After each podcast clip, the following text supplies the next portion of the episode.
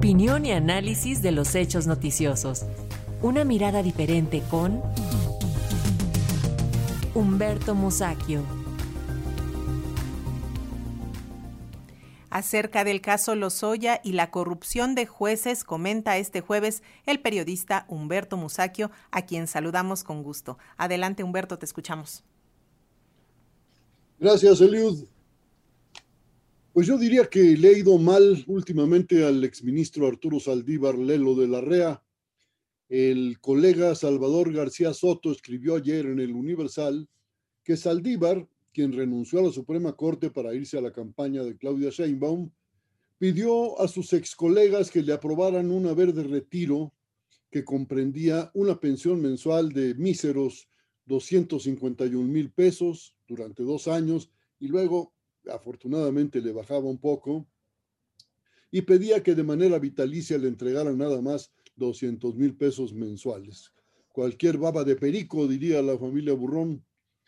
Como seguramente ese cuarto de millón mensual no le alcanza para sostener su tren de vida, el pobrecito de don Arturo también pidió dos camionetas suburban blindadas, cuyo mantenimiento y gasolina incluso correrían por cuenta de la Suprema Corte, así como los sueldos de seis escoltas y cinco personas de servicio. El desvalido exministro es la misma persona que cuando estaba en servicio solicitó a sus colegas ministros que redujeran su sueldo un 25% para apoyar la política de austeridad del presidente López Obrador, les dijo.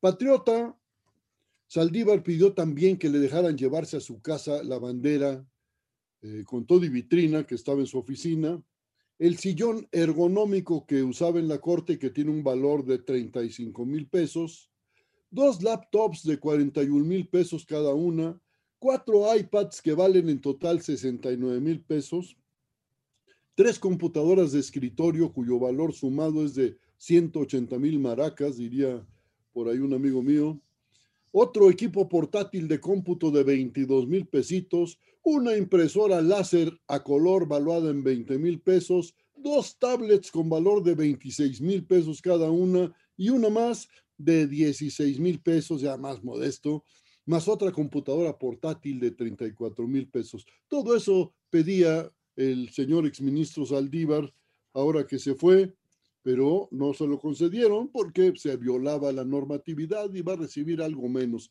De todos modos, será suficiente para que siga comiendo los mejores restaurantes, que no se preocupe.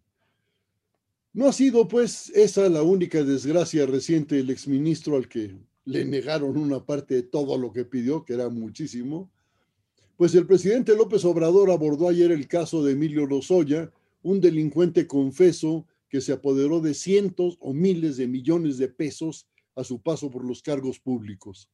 Lo que un juez no consideró un asunto grave y mandó a Lozoya a su casita para que disfrute de una cómoda prisión domiciliaria, aunque seguramente, como ya ocurrió en otra ocasión, pues lo llevarán a comer restaurantes de lujo. Ya ven que el pato pequín es sabrosísimo.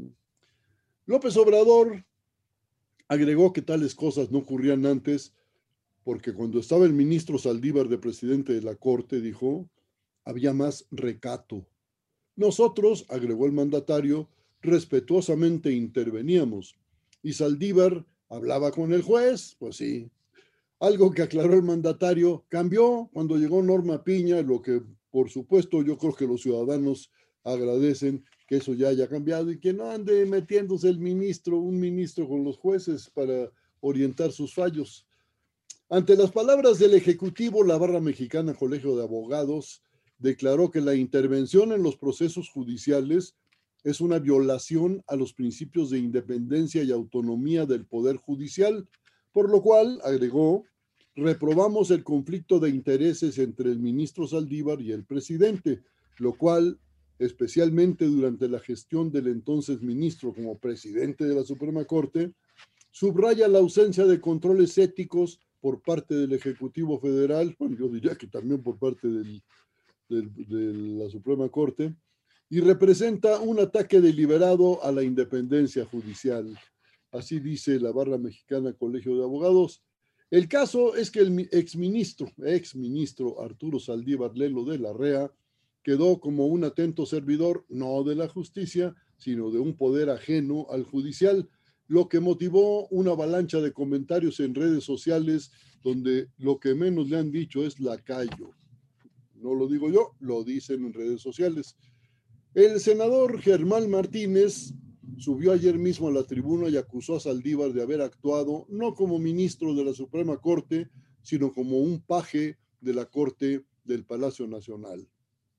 Lo más probable pues, es que sigan cayendo sobre Saldívar adjetivos que le resultarán poco gratos, pero del caso deben extraerse varias lecciones. Una es que no debe haber intervención del Ejecutivo en las funciones del Poder Judicial y otra es que resulta indigno e inaceptable que un presidente de la Suprema Corte acepte someterse a otro poder.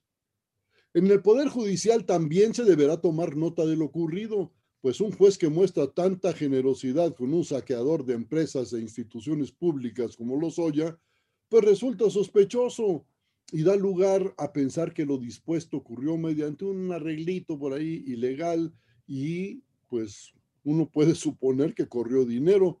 Eso tenemos derecho a pensar los ciudadanos. Actuaciones como la de ese juez pues dañan seriamente el prestigio de la judicatura en su conjunto, dan pie a que se ponga bajo sospecha a todo juzgador y muestra que para los ricos hay un trato que no reciben los pobres. El propio eh, Poder Judicial debe investigar de manera sistemática y continua las propiedades y cuentas bancarias de todos absolutamente todos los jueces, secretarios de juzgado, magistrados, ministros y todo el personal del poder, del poder Judicial. Y por supuesto, adoptar las sanciones pertinentes siempre que resulte necesario. Insistamos, lo que está en juego es la imagen del Poder Judicial.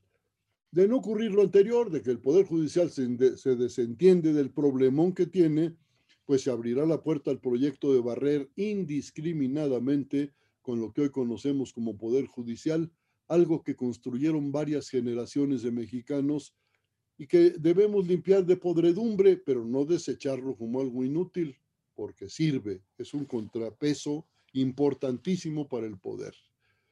Eso pienso, mi querida Eliud. Así es, siempre hay que mantener estos contrapesos, Humberto, y solo hay que decir que Arturo Saldívar es ministro en retiro, y esta mañana ya dio una entrevista para puntualizar que no hubo injerencia, sino colaboración. Hay que ver de qué nivel. Muchísimas gracias. Hasta luego. Hasta luego.